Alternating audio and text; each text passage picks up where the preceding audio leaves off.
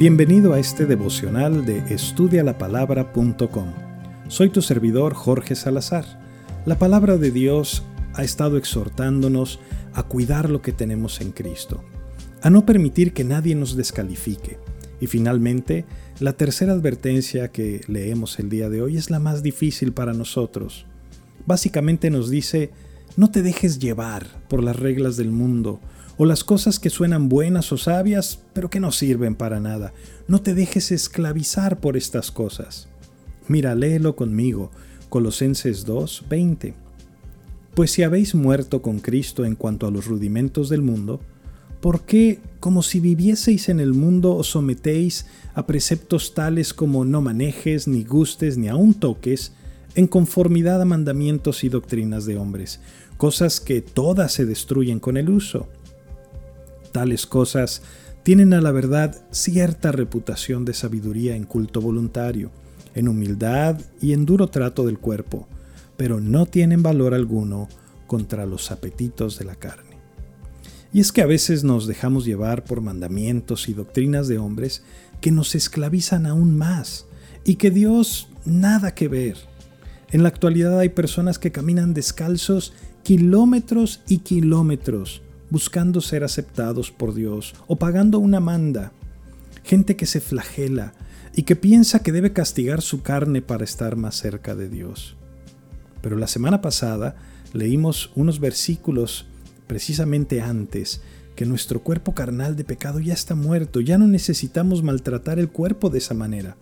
Por eso dice que no tiene valor alguno contra los apetitos de la carne, porque la carne ya murió en la cruz de Cristo.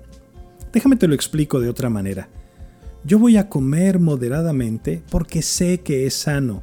Quiero cuidar mi cuerpo. Quiero llegar a la vejez lo más enterito que se pueda. Pero hasta allí llega la sabiduría en culto voluntario de que nos habla Colosenses. No me hace más santo ni menos santo. No me da puntos con Dios o me los quita. Y el punto es ese, que no nos hagamos esclavos de preceptos y normas de hombres. Cosas como, si quieres servir a Dios, no te puedes casar. Son doctrinas y mandamientos de hombres. Escucha lo que dice Pablo en 1 Corintios 9:4. ¿Acaso no tenemos derecho de comer y beber? ¿No tenemos derecho de traer con nosotros una hermana por mujer como también los otros apóstoles y los hermanos del Señor y Pedro? Porque seguro te acuerdas que Jesús sanó a la suegra de Pedro. Y si tenía suegra es porque estaba casado. Pero así como esto, hay personas que piensan que las relaciones sexuales dentro del matrimonio están mal, que solamente deben ser para procrear hijos, o que tomarte vacaciones está mal, o que darte un gustito y comprarte un buen reloj, o salir a comer a un buen restaurante está mal porque sería un despilfarro y Dios se va a enojar contigo. No, mi hermano, nada que ver. Dios nos ha dado el gozo de su salvación y nos ha llamado a deleitarnos en su creación y todo lo bueno que ha creado para sus hijos, esperando lo incorruptible.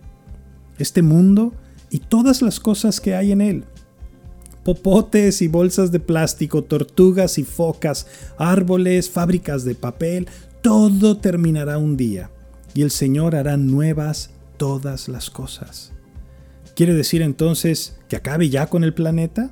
Claro que no pero tampoco que vivas esclavizado a preceptos de hombres que lejos de conocer a Dios solo buscan su propia gloria.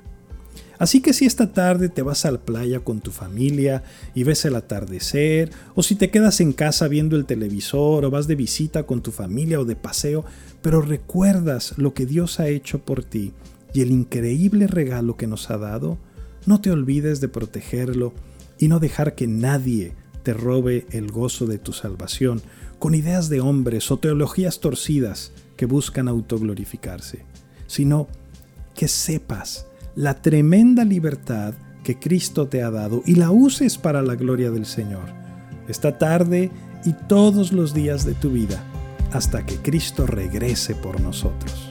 Recuerda visitar nuestros recursos en línea en estudialapalabra.com y déjanos tus preguntas y comentarios para seguir en contacto. Que Dios te bendiga.